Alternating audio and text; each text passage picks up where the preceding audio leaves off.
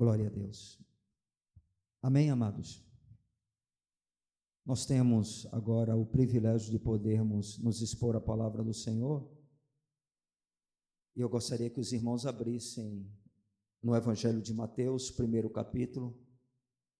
Mateus, capítulo de número 1. É o primeiro livro do Novo Testamento, capítulo de número 1. Diz assim a palavra do Senhor: Livro da genealogia de Jesus Cristo, filho de Davi, filho de Abraão. Abraão gerou a Isaac, Isaac a Jacó, Jacó a Judá e a seus irmãos. Judá gerou de Tamar a Pérez e a Zera. Pérez gerou a Esron, Esron a Arão. Arão gerou a Minadab, Aminadab a Naasson, Naasson a Salmão. Salmão gerou de Raabe a Boaz. Este de Ruth gerou a Obed e Obed a Jessé. Jessé gerou ao rei Davi e o rei Davi a Salomão, da que fora mulher de Urias. Salomão gerou a Roboão, Roboão a Abias, Abias a Asa. Asa gerou a Josafá, Josafá a Jorão, Jorão a Uzias. Uzias gerou a Jotão, Jotão a Acais, Acais a Ezequias. Ezequias gerou a Manassés, Manassés a Amon, Amon a Josias. Josias gerou a Jeconias e a seus irmãos no tempo do exílio na Babilônia. Depois do exílio na Babilônia, Jeconias gerou a Salatiel e Salatiel a Zorobabel. Zorobabel gerou a Abiúde, Abiúde a Eliaquim, Eliaquim a Azor. Azor gerou a Sadoc, Sadoc a Aquim, Aquim a Eliúde. Eliúde gerou a Eleazar, Eleazar Matã, Matã Jacó. E Jacó gerou a José, marido de Maria, da qual nasceu Jesus, que se chama o Cristo.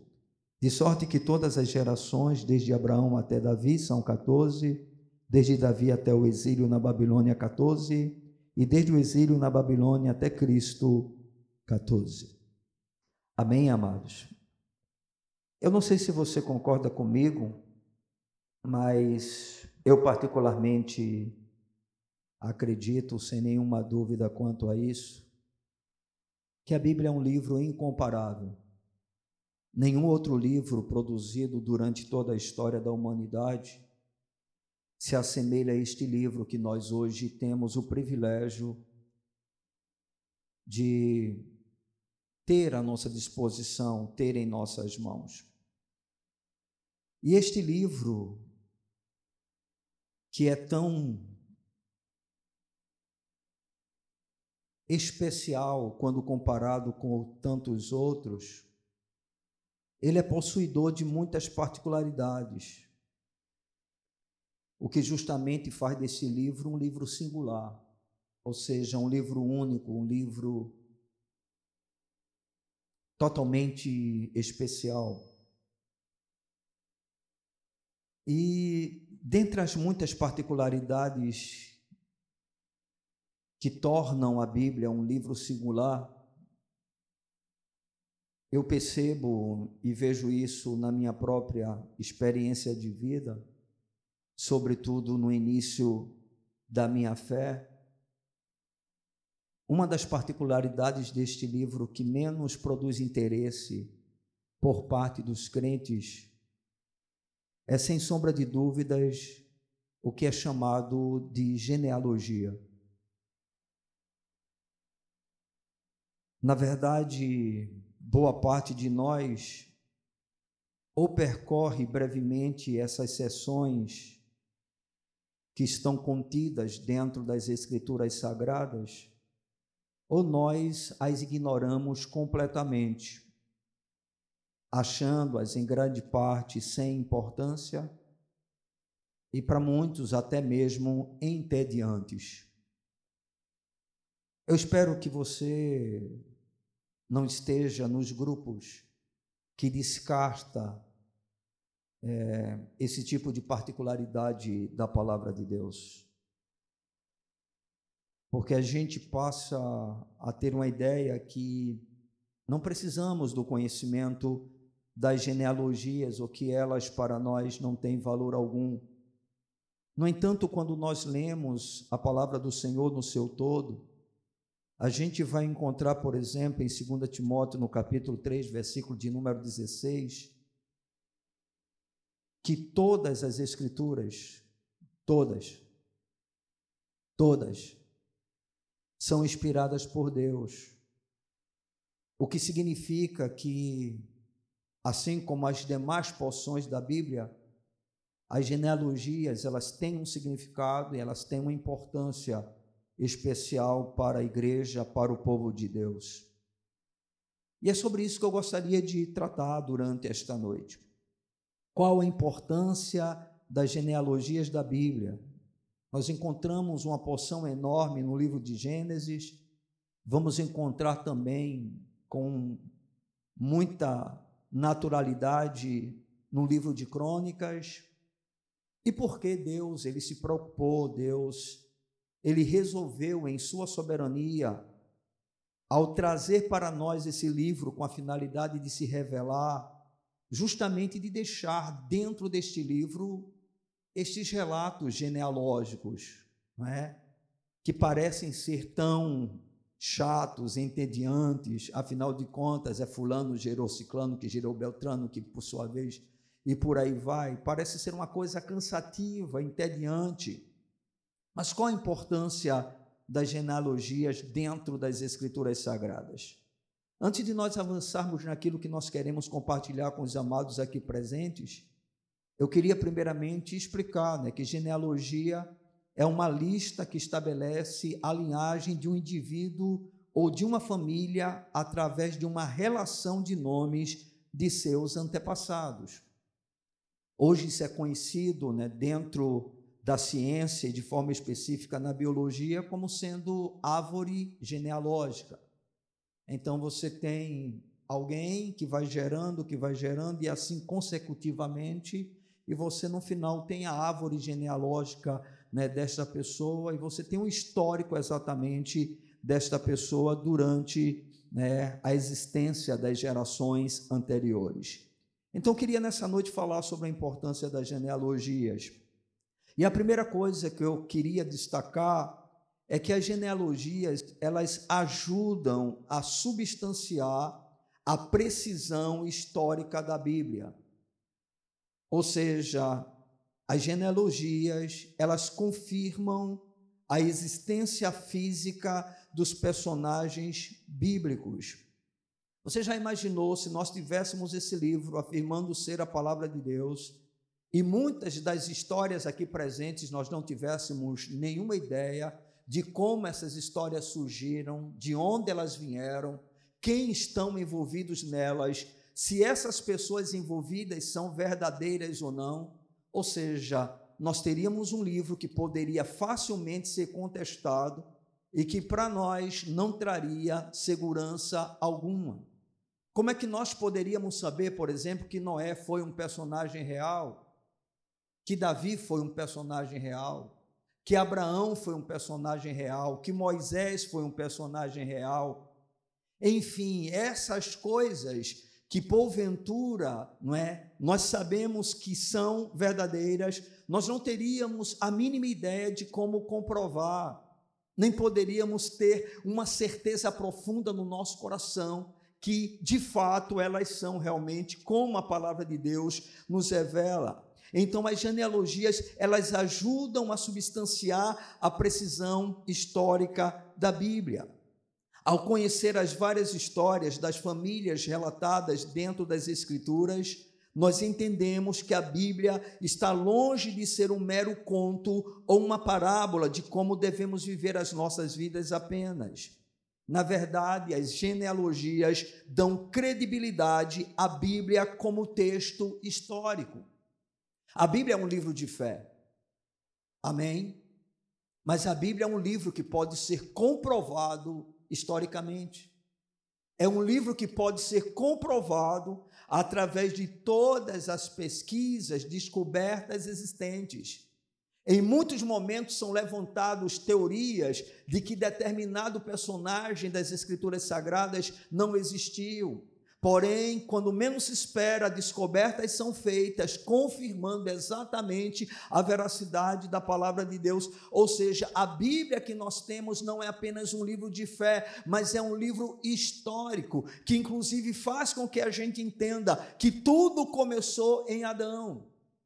Hoje nós temos a certeza de que Adão é o primeiro ser criado por Deus, não apenas porque lá no livro de Gênesis, no capítulo de número 1, fala a respeito de como ele foi criado, que ele foi o primeiro homem, mas essa genealogia, ela é mantida desde Adão, vai até chegar a Abraão, depois de Abraão vai até Davi e assim sucessivamente. Ou seja, nós temos fatos históricos comprovados primeiramente pela palavra de Deus, que essas pessoas são pessoas reais e não apenas um conto, uma história que foi inventada para gerar um tipo de Deus, para criar um tipo de Deus que as pessoas passassem a acreditar. Não, irmãos, a Bíblia não é apenas um livro de fé, é um livro histórico. Muitas coisas que a ciência, a história descobre hoje, a Bíblia já relata e só faz confirmar que a Bíblia é de fato um livro extremamente confiável. Nós podemos confiar inteiramente nas Escrituras. E as genealogias servem, dentre outras coisas, exatamente para isto, para dar uma precisão histórica da Bíblia. Hoje, por exemplo, nós entendemos que o mundo no qual nós habitamos, da forma como nós vemos a população existente, ela tem aproximadamente 6 mil anos a 6.500 anos. E como é que nós sabemos disso? Através da história, das genealogias que foram preservadas. Irmãos, Deus é um Deus incrível, né? Porque eu fico imaginando o trabalho, quer dizer, para Deus não é trabalho algum, mas na nossa cabeça fica dessa, dessa maneira, né? Como ele se preocupou em preservar detalhes desta natureza. Isso poderia ter se perdido com os anos, isso poderia ter se perdido com o tempo, mas o Deus soberano, o Deus que pode todas as coisas, Ele não quer apenas que eu e você creiamos nele, simplesmente porque, ah, existe uma divindade. Não, Ele prova que Ele é real. Ele prova que Ele é verdadeiro. Ele faz questão para que eu e você possamos ter plena convicção daquilo que nós acreditamos e a nossa fé não seja uma fé vaga em um Deus desconhecido, em um Deus que nós não sabemos absolutamente nada a respeito dele. Não, esse Deus ele se revela e para que ele se revela porque ele quer ser crido. Ele quer ser amado, ele quer ser adorado, e mais do que isso, ele quer que nós nos voltemos para ele, justamente para podermos desfrutar da sua presença por toda a eternidade. Se ele nos fez, ele mesmo se responsabilizou em se revelar para nós. A queda nos afastou dele, criou uma barreira de separação por causa do pecado. Mas ele se revela durante a história exatamente para atrair-nos de volta para si, e ele faz questão de deixar as coisas mais claras possíveis, para que, mesmo no século 21, marcado por tanta incredulidade, onde a palavra de Deus é o tempo todo questionada, eu e você tenhamos plena certeza de que não estamos depositando a nossa fé em alguma coisa que não pode ser provada. É verdade, Deus é invisível Deus é espírito, mas ele se revela de tal maneira que hoje eu e você podemos ter plena certeza que ele é real. Amém? Deus é real, queridos, e as genealogias servem exatamente para dar uma precisão histórica a respeito da Bíblia. As genealogias dão credibilidade à Bíblia como texto histórico. Amém? O nosso livro não é um livro de fantasia. Nosso livro não é um livro de conto de fadas, né?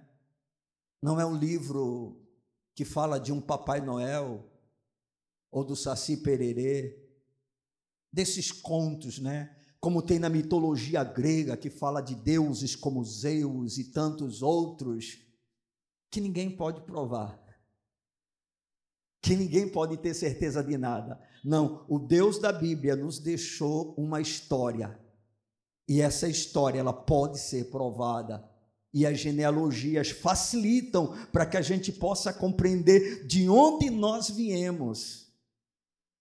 Qual o início da nossa fé? Como Deus resolveu separar um povo para si, né? Esse livro nos fala da destruição dos primeiros homens e mostra que mesmo depois da destruição, Deus vai trabalhando, né? Depois de Noé, continua. E assim, irmãos, nós temos hoje toda uma história montada com nomes específicos sendo declarados, que foram preservados, para que eu e você tenhamos convicção, segurança de que este livro ele é confiável, inclusive historicamente. Amém? Não é apenas um livro de fé, é um livro de história.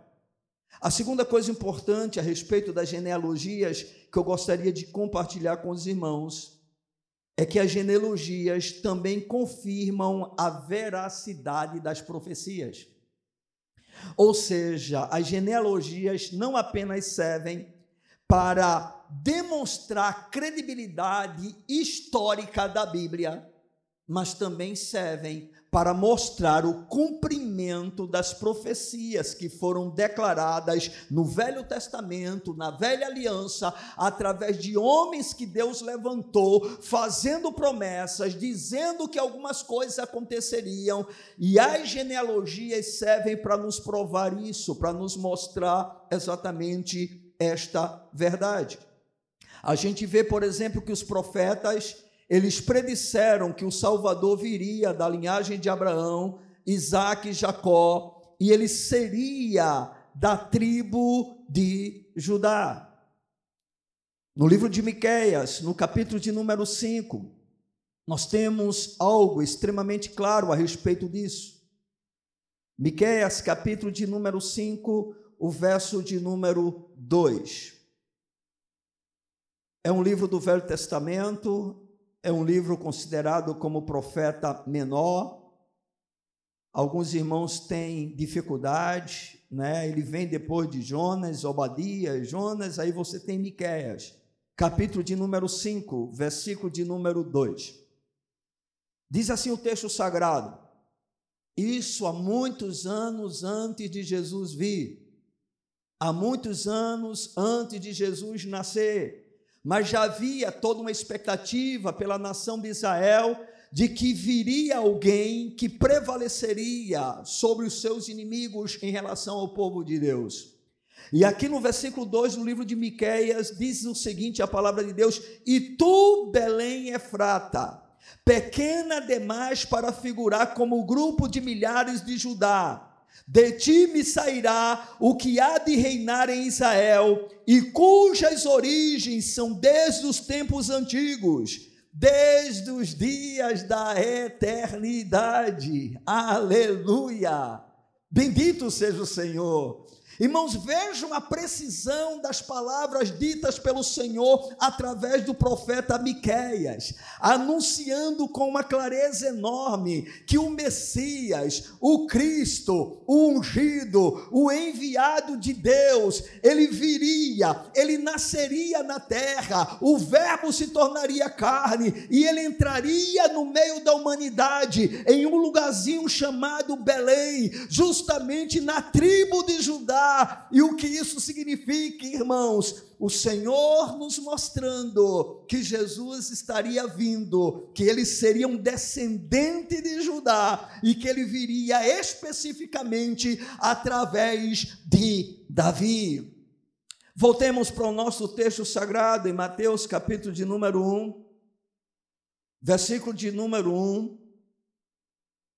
Mateus ele começa dizendo: livro da genealogia de quem? Jesus Cristo. Ou seja, Mateus está dizendo: esse Jesus que nós pregamos, que nós temos depositado a nossa fé, ele não é qualquer pessoa, não, tá? Ele não é qualquer um, não. Ele não é algo que nós inventamos. Esse cara, ele tem origem. Esse cara tem uma tradição. Esse cara tem uma linhagem familiar. E vocês conhecem essa linhagem familiar. Porque os judeus eles preservavam isto. eles valorizavam muito essa questão. Isso era algo fundamental para que as pessoas tivessem a sua importância, para que elas, inclusive, pudessem exercer o sacerdócio. A gente observa, por exemplo, no tempo de Neemias, que algumas pessoas elas foram rejeitadas na tribo sacerdotal porque não conseguiram provar a sua genealogia, ou seja, não tiveram como provar que eram descendentes de Arão. Ou seja, isso realmente é algo extremamente importante, e ele começa assim, porque Mateus está direcionando o seu evangelho para os judeus, e ele diz: livro da genealogia de Jesus Cristo, e aí ele já usa a primeira coisa: filho de Davi, porque filho de Davi, porque se esperava exatamente que Jesus, ou Messias, ou Cristo, ele fosse um descendente de Davi. É por isso que nós vamos ouvir a expressão na palavra de Deus de pessoas se dirigindo a Jesus, dizendo como Jesus, filho de Davi. E aí, Mateus ele vai mostrar exatamente isso. Ele diz filho de Davi, aí ele volta um pouco e diz filho de Abraão. Por que isso era importante? Porque era Abraão o pai da fé dos judeus. Os judeus se consideravam judeus por serem filhos de Abraão. Eles nós temos por pai Abraão. Ou seja, se Jesus porventura não tivesse essa linhagem, ele estaria desqualificado para exercer o seu ministério, ele estaria desqualificado para ser ouvido pelos judeus, e é evidente, irmãos e irmãos, a Bíblia não é um livro de uma fé em um salto no escuro, não, irmãos. A Bíblia é um livro que faz com que a nossa fé tenha total sentido, total significado, de tal maneira que a gente possa estar tão firme que não importa o que aconteça, a gente tenha a plena segurança de dizer: Eu sei em quem tenho crido. Eu sei em quem tenho crido. Não é simplesmente um tiro no escuro. Não é mais ou menos uma coisa, eu acho, eu penso, não, eu tenho certeza, porque eu tenho certeza. Porque o Senhor, Ele é o Deus que se revela, Ele é o Deus que se revela. E aí Mateus diz: filho de Davi, filho de Abraão. Aí ele vai agora, a partir de Abraão, mostrar de onde Jesus veio. E incrível, irmãos, vai citar nome por nome. E ele começa dizendo: Abraão gerou Isaac, Isaac a Jacó, Jacó a Judá, e Judá a seus irmãos. Judá gerou de Tamar a Pérez e a Zera, Pérez gerou a Esron, Esron a Arão, Arão gerou a Minadab, Aminadab a Nasson, Nasson a Salmão, Salmão gerou de Raabe a Boaz, este de Ruth gerou a Obed, Obed a Jessé, Jessé gerou o rei Davi, e o rei Davi a Salomão, da que fora mulher de Urias. E agora ele dá continuidade exatamente a todos aqueles que precederam a pessoa de Jesus até chegar lá no finalzinho, versículo de número 16. E Jacó gerou a José, marido de Maria. Aí, irmãos, aqui é lindo. Porque Mateus vai ter o cuidado, inspirado pelo Senhor, de preservar o nascimento virginal de Jesus. Se nós observarmos em cada pessoa, sempre vai dizer gerou, gerou, gerou, gerou, gerou, como se dizendo assim, bem, ele veio dele. É mais ou menos assim: meu pai me gerou, então eu vim do meu pai, a semente do meu pai me deu vida. Mas quando chega na pessoa de José, Aí Mateus faz questão de dizer: e Jacó gerou a José, mostrando que Jesus vem exatamente como descendente de Davi, porém Jesus não vai ser filho legítimo no sentido de ter sido gerado por José, mas ele será filho de José, porque José o aceita, o abraça e o adota como filho, e Deus diz para ele que ele é o pai de Jesus. Mas aí, irmãos, aí o Senhor, através de Mateus, diz: marido de Maria, da qual nasceu Jesus. Ou seja, Mateus faz questão de mostrar que Jesus ele vem da descendência de Davi, por consequência de José, está em um casamento com Maria, mas não foi José que gerou Maria. Aliás, não foi José que gerou Jesus, porque Jesus foi uma ação totalmente de Deus gerado pelo Espírito Santo. Maria o concebeu como mulher virgem, ou seja, ele não vinha tendo, tendo a essência do pecado, ele não vinha sendo portador do pecado. E aí se apresenta toda a genealogia do Senhor Jesus Cristo. Lá no livro de Isaías, no capítulo de número 11, versículo de número 1, nós temos uma profecia a respeito de Jesus. Isaías capítulo de número 11, versículo de número 1. Observem, do tronco de Jessé sairá um rebento. Não se esqueçam, Jessé foi o pai de quem? Davi. OK? Davi. Do tronco de Jessé sairá um rebento, e das suas raízes um renovo. Quem é esse que Isaías está falando? Jesus, ele é filho de quem? Mas você já imaginou que se porventura genealogias não existissem, como é que nós saberíamos disso? Como é que isso seria provado para os judeus? Como é que as pessoas poderiam aceitar Jesus como sendo realmente o Cristo, o Messias? Seria impossível. Então, as genealogias, elas não apenas servem para provar historicamente a veracidade da Bíblia, mas elas também servem para mostrar o cumprimento das profecias. Nós sabemos que as profecias se cumpriram porque nós temos um relato genealógico exatamente até chegar ao cumprimento da profecia. Isso realmente é algo que deveria de fato nos impressionar. Lá no livro de Gálatas, no capítulo 3, versículo de número 16, apesar de ser no Novo Testamento, mas creio que tem algo aqui muito importante para que a gente possa perceber o que estamos dizendo agora. Gálatas capítulo 3, versículo 16. Isso é Paulo fazendo afirmação. Ora, as promessas foram feitas a Abraão e ao seu descendente. Não dize aos descendentes como se falando de muitos, porém como de um só, e ao teu descendente que é Cristo. Cristo. Quem é o descendente de Abraão? Cristo. Quem é o descendente de Davi? Cristo. Como nós podemos saber disso? Porque a palavra de Deus fez questão de deixar registrado para nós exatamente toda esta verdade.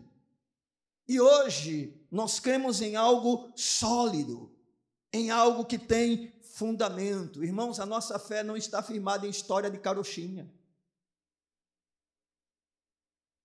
A nossa fé está firmada em um livro que revela a pessoa de Deus da maneira mais clara possível, de maneira que eu e você não tenhamos nenhuma justificativa para dizer: eu não creio. Eu não creio. Se você conhecer a Bíblia, se você conhecer o Deus da Bíblia, você pode enfrentar todo esse bombardeio de informações que tem sido levantado, justamente com o objetivo de fazer com que as pessoas se tornem incrédulas. Não, irmãos, nós podemos crer porque o nosso Deus é um Deus que se revela com provas irrefutáveis.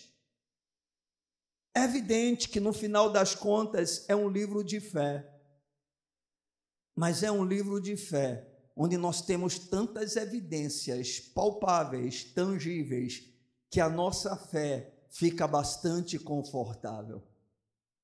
A gente pode ter tranquilidade em relação ao que crê. Amém.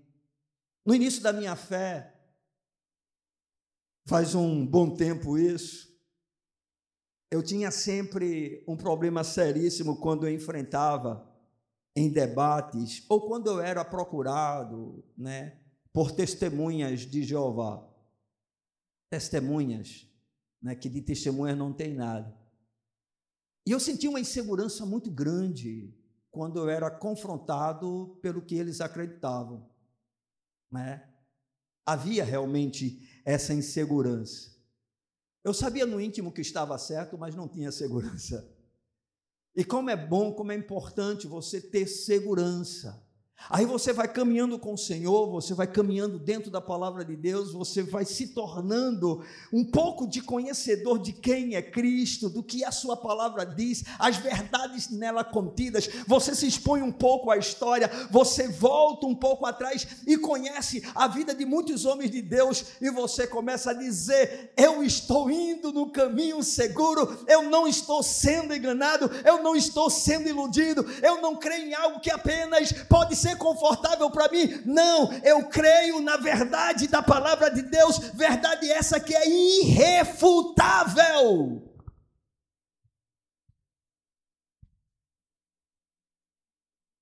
Como é bom sabermos, queridos, que cada profecia da palavra do Senhor na velha aliança, cada promessa se cumpriu exatamente na pessoa de Jesus e que hoje nós temos a certeza de que ele exatamente esse que nós acreditamos. Isso realmente é bastante confortador. A genealogia é mais um atestado de que Jesus cumpriu as profecias do Antigo Testamento. Amém? Irmãos, o Jesus histórico todos sabem que ele existe. Até incrédulos falam a respeito dele. Se nós observarmos alguns livros históricos, alguns comentários históricos, a gente vai perceber que Jesus é citado na, nesses livros. Mas vocês já imaginaram se nós não tivéssemos exatamente esse livro conosco e soubéssemos de onde nosso Senhor viesse? Quer dizer, a nossa fé seria uma fé como a fé de qualquer um outro, uma outra religião. Seria uma fé bastante vazia, bastante insegura. Não, você não precisa ter insegurança alguma, porque você está crendo no Jesus que foi prometido desde o Éden. Ok? Porque eu não sei se vocês já perceberam, mas enquanto Mateus ele vai começar a genealogia exatamente por escrever para os judeus, ele começa em Abraão, ele primeiro fala de Davi, mas ele começa em Abraão. E de Abraão ele vai até quem? Jesus. Quando você vai exatamente para o Evangelho de Lucas, ele traça o sentido contrário. Ele começa de Jesus e não para em Abraão, ele para em Adão. Isso é fantástico, irmãos. Ele traz toda a história genealógica. Agora você imagine, de Jesus até Adão. Para dizer por que Lucas faz isso? Porque enquanto o objetivo de Mateus era provar para os judeus que Jesus era o Cristo, que Jesus era o Messias, que Jesus de fato era ungido de Deus, Lucas ele vai mostrar Jesus como filho do homem. Para mostrar que Jesus recebeu a mesma natureza humana, exceto a questão do pecado que veio de Adão. E o objetivo é exatamente esse. As genealogias é apenas mais um atestado de que Jesus cumpriu as profecias do Antigo Testamento. Por isso elas são importantes. Não despreze quando você tiver a oportunidade de ler qualquer genealogia dentro das Escrituras. Ainda que aparentemente você não compreenda muita coisa, mas não se esqueça, é a palavra de Deus. Amém? Toda ela é inspirada, toda ela é proveitosa, toda ela é útil. Talvez você não precise saber de muitos detalhes, mas você precisa pelo menos saber que o Cristo a quem você serve, a quem você segue, em quem você crê, ele tem toda uma história que não pode ser apagada. Ele não caiu de paraquedas na história, não, irmãos. Ele não entrou no mundo de paraquedas, não. Ele veio exatamente com tudo projetado, tudo orquestrado, né? Ele é aquela semente da mulher que Deus disse que esmagaria a cabeça da serpente. E aí vem todo um roteiro, vem toda uma história para nos mostrar que esse é o Cristo, o Filho do Deus vivo. que é a declaração que Pedro vai fazer quando Jesus pergunta o que é que os homens estão dizendo a respeito dele.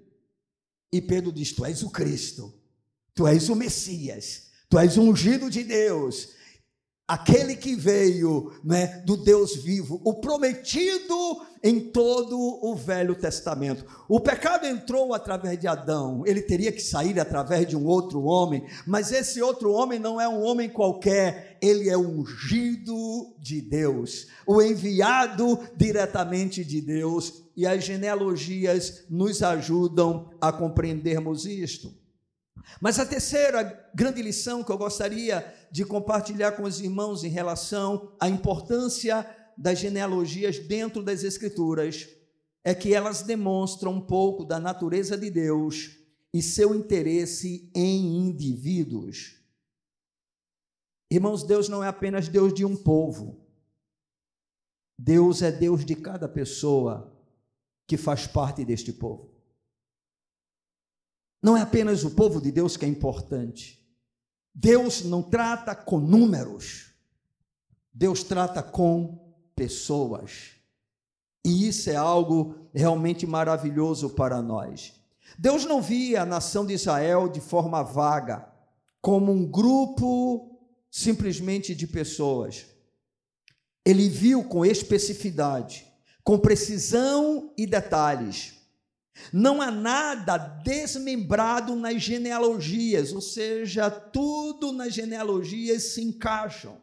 Elas mostram Deus envolvido e não apenas um Deus preocupado com números, mas exatamente com indivíduos, com pessoas, ao ponto, muitas vezes, de mostrar detalhes que aconteceram com essas pessoas dentro das genealogias que são apresentadas.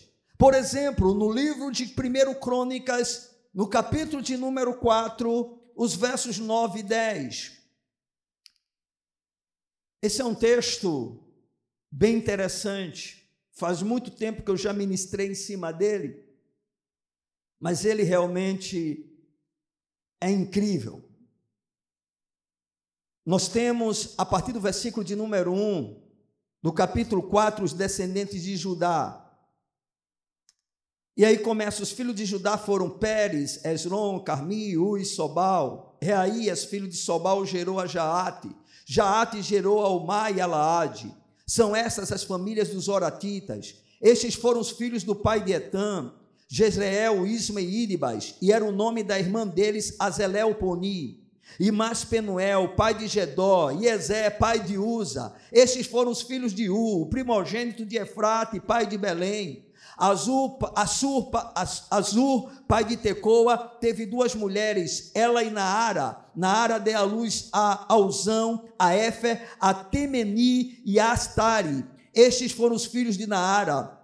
Os filhos de Ela, Zerete, Izá e Etinam. Cós gerou Anube e Azobeba, e foi pai das famílias de Arel, filho de Arum. Aí quando chega no verso de número 10, veja que a listagem são de nomes, inclusive, difíceis até da gente pronunciar. Então é evidente né, que numa leitura simples, a gente acha isso muitas vezes cansativo, a gente acha muitas vezes isso que não tem a devida importância, mas nós estamos mostrando exatamente que as genealogias têm a sua importância dentro da revelação de Deus para o homem. E é interessante que dentro dessa questão, queridos, quando chega no versículo 9 e 10, diz assim: Foi Jabes mais ilustre do que seus irmãos sua mãe chamou-lhe Jabes, dizendo: Porque com dores o dei à luz. Jabes invocou Deus de Israel, dizendo: Ó, oh, tomara que me abençoes e me alargues as fronteiras, que seja comigo a tua mão e me preserves do mal, de modo que não me sobrevenha aflição. E diz assim: E Deus lhe concedeu o que ele tinha pedido, ou seja, Deus ele fez questão de introduzir dentro de uma linhagem genealógica um detalhe para mostrar a sua preocupação com indivíduos. A gente observa a vida desse homem chamado Jabes, que, segundo ele mesmo diz, roga a Deus, ele levanta o clamor ao Senhor, para que a sua sorte lhe fosse mudada, para que ele tivesse uma sorte diferente daquela que a sua família estava experimentando. Ele faz uma oração ao Senhor e diz a palavra de Deus que Deus ouviu a oração dele e fez exatamente segundo aquilo que ele lhe tinha pedido, mostrando que o Deus da Bíblia Bíblia não é um Deus simplesmente preocupado com números, mas preocupado com pessoas. Deus não nos vê como a multidão, Ele nos vê como indivíduos. Coletivamente, nós somos o corpo de Cristo. Coletivamente, nós somos a igreja. Mas Deus vê cada um de nós como sendo importante para Ele. Não é a coletividade apenas, são os indivíduos que nela estão. Estão compreendendo? O nosso Deus é realmente maravilhoso. A palavra inspirada, essa Bíblia que nós temos em mãos, ela menciona as pessoas pelo nome. Pessoas reais, com histórias reais e futuros reais. Deus se importa com cada pessoa e com os detalhes de sua vida. Aleluia. Deus não é aquele que apenas está pensando em concluir toda a história da maneira como ele deseja. Ele está pensando nos indivíduos durante toda a história. Estão compreendendo? Deus não está somente preocupado com o término da história, Ele está preocupado com toda a história. E nós fazemos parte dessa história de Deus.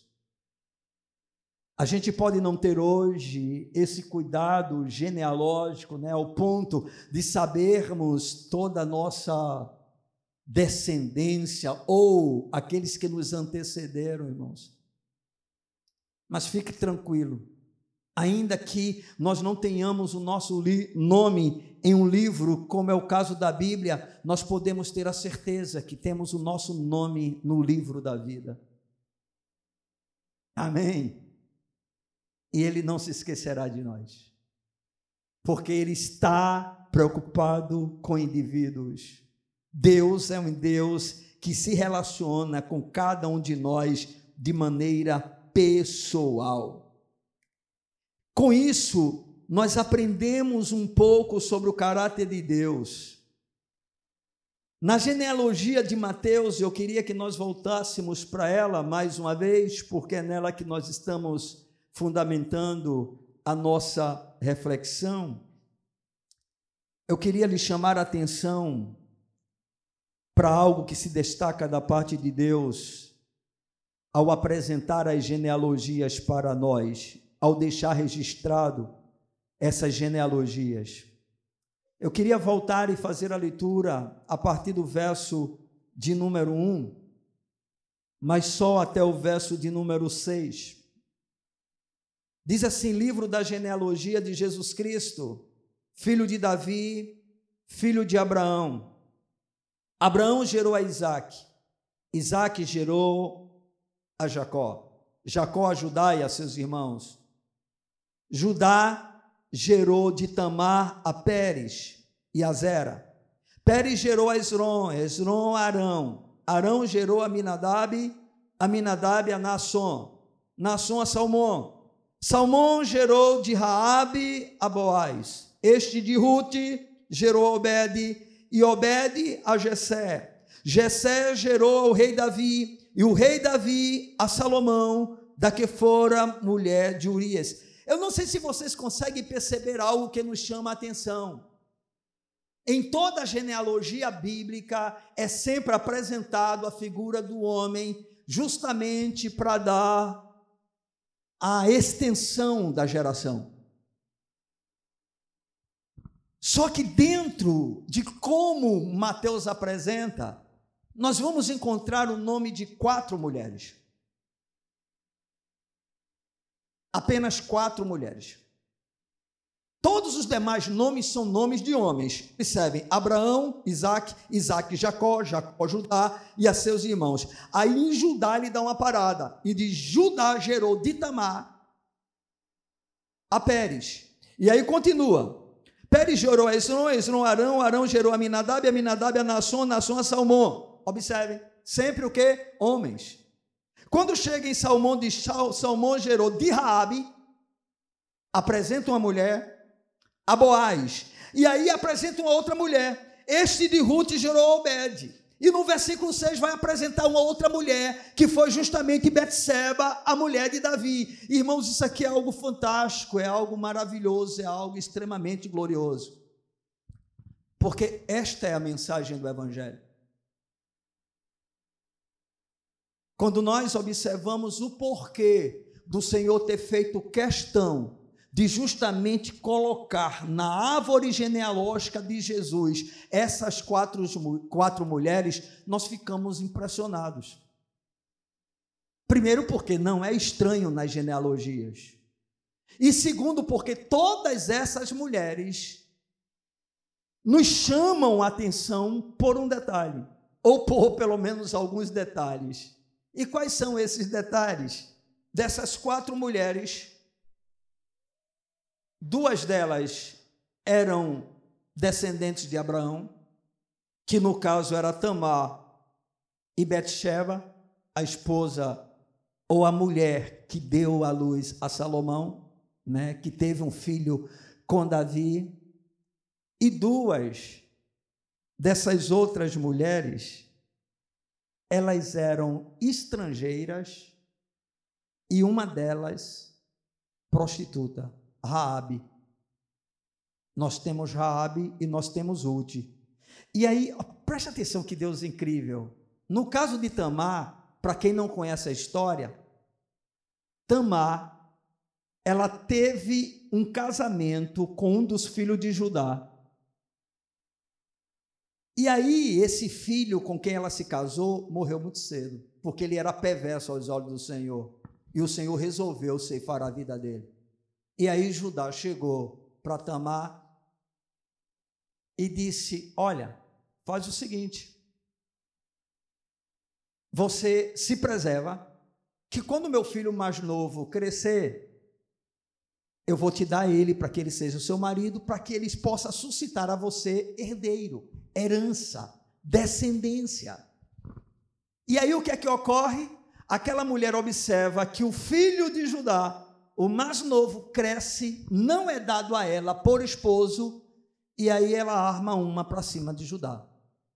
Ela se veste como uma prostituta, sabendo que Judá estaria passando em um determinado lugar, porque ela tomou o conhecimento. Ela fica ali como uma prostituta, tem um relacionamento sexual com Judá, e ela fica grávida. E aí Judá toma o conhecimento que a viúva que estava prometida para o seu filho, que já era considerado como se fosse até um casamento. Observe a seriedade do relacionamento.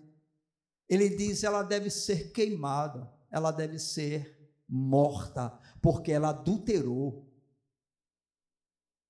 Aí ela diz: porque nesse ato que ela teve com Judá, Judá ia pagar ela com um cabrito, não tinha nada para dar.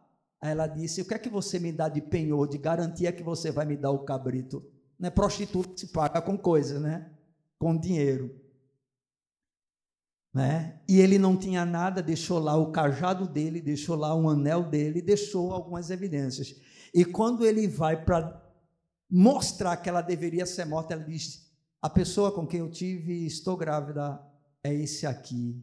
E aí Judá cai em si e diz: Eu sou mais indigno do que você. Eu não fiz aquilo que era para ter feito. Eu errei contra você. E diz o texto sagrado que aquela mulher não tem mais relacionamento com ninguém. E dessa mulher vem um filho que vai estar na árvore genealógica de Jesus. Ou seja, uma mulher que cometeu um incesto. Uma mulher que fez algo que Deus abominava. Quem é outra pessoa que também era israelita? Betsheba.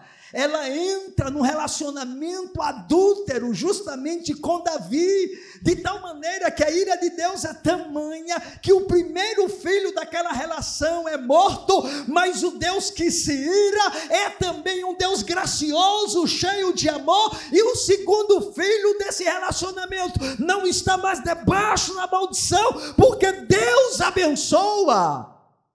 E nós temos a partir dela exatamente Salomão, de onde nós vemos com toda a linhagem dos reis, aonde vai chegar até a pessoa de Jesus. Mas irmãos, aí a gente vai para os pagãos, para os gentios, para aqueles que não faziam parte da nação de Israel. Aí nós temos Raabe, uma prostituta, uma mulher sem nenhum valor dentro de sua sociedade, rejeitada inclusive pelos judeus por causa do seu pecado. Mas essa mulher, após entrar na nação de Israel, a fazer parte da nação de Israel, ela é transformada de tal maneira que se torna parte integrante exatamente da árvore genealógica de Jesus. E ainda tem o caso da Ruth. De todas essas mulheres, parece que Ruth era a mais virtuosa.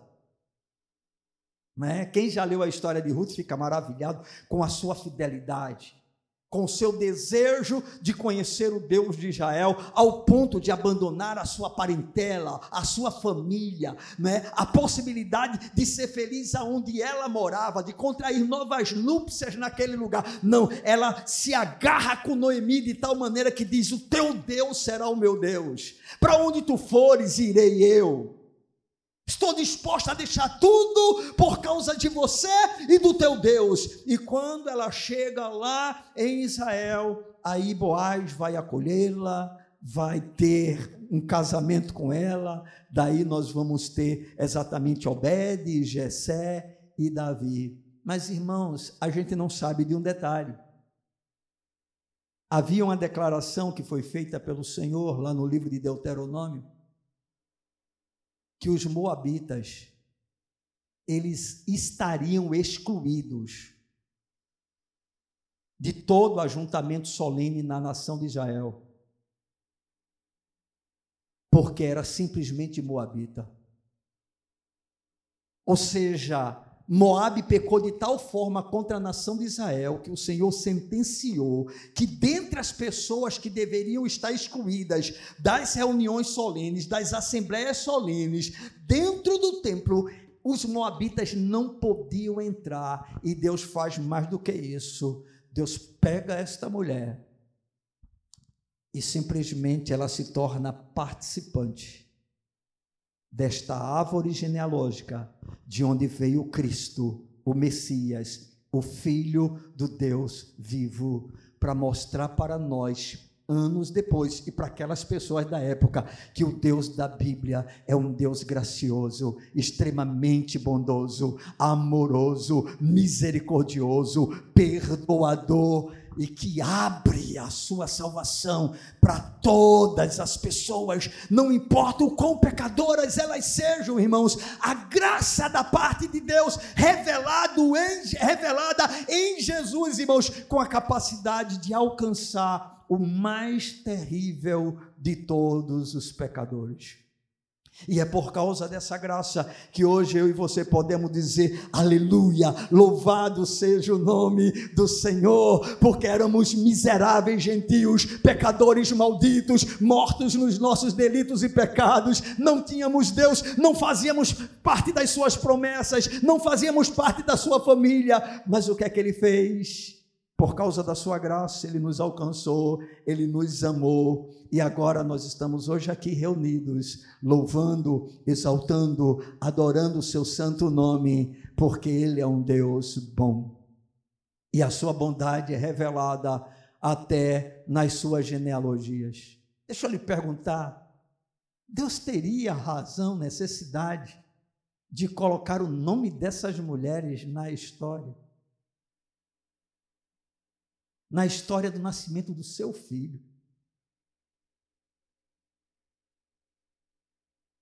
Nenhum, irmãos. Ele poderia perfeitamente omitir tudo isso. Mas não, é como se Deus fizesse questão de dizer: Eu sou Deus, tanto de pessoas com uma vida aparentemente justa, como sou Deus também daquele mais miserável pecador que passa a me temer, que quer vir para mim, que quer me servir, que quer me amar, que quer me adorar. Deus não faz acepção de pessoas. E isso é algo maravilhoso, é uma notícia incrível. E essa genealogia, de forma específica, citada por Mateus, nos mostra isso. E aí, depois do versículo 6, não aparece mais nenhuma mulher. É só homem, homem, homem, homem, homem, homem, homem. Mas Deus coloca quatro mulheres com uma condição, no mínimo, manchada, para dizer: O meu filho veio e veio para pecadores como estas pessoas. Veio para pecadores como eu e você. Jesus é a nossa esperança. Amém? É um fato que ele realmente veio.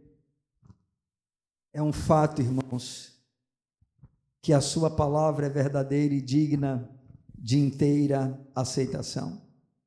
Eu gostaria de concluir essa reflexão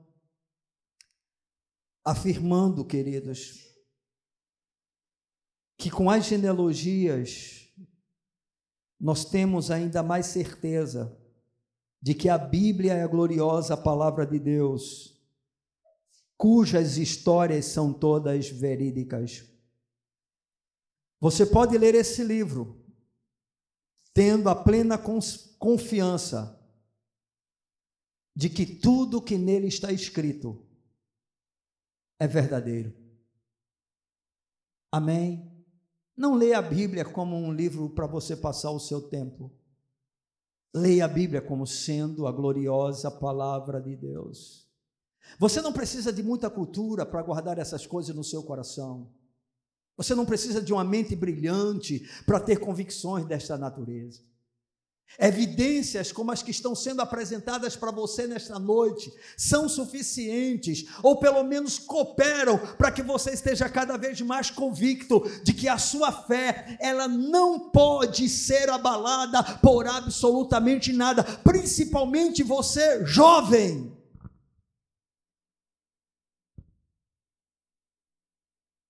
Não importa o que seja dito, você tem um livro confiável e uma fé em um Deus que se revela através da sua gloriosa palavra. As genealogias também evidenciam que Jesus é de fato o Messias prometido, o que é apresentado nas profecias em toda a velha aliança. E também as genealogias revelam um Deus extremamente gracioso, que se preocupa com cada indivíduo e que faz questão de demonstrar o seu amor para com todos. Amém. Deus apresenta tudo isso para dizer para mim e para você que tem jeito para cada um de nós. Amém? Tem esperança para cada um de nós. Tem salvação para cada um de nós. Amém, irmãos? Porque o nosso Deus é um Deus bom. Muito bom extremamente clemente, compassivo, longânimo, misericordioso. O meu grande desejo é que o Espírito Santo abra o seu entendimento, para que você perceba que a sua fé não é uma fé em um conto de fadas, em uma história inventada por homens. A sua fé está firmada na gloriosa, infalível, inerrante, imutável palavra de Deus. Nela você pode confiar. Amém, irmãos? Nela você pode confiar. Deixe os questionadores se debaterem não é, com as suas dúvidas ou com as suas presunções. Fique de lado da verdade. Fique de lado da simplicidade da palavra do Senhor. Eu quero convidar você nesse instante a ficar de pé.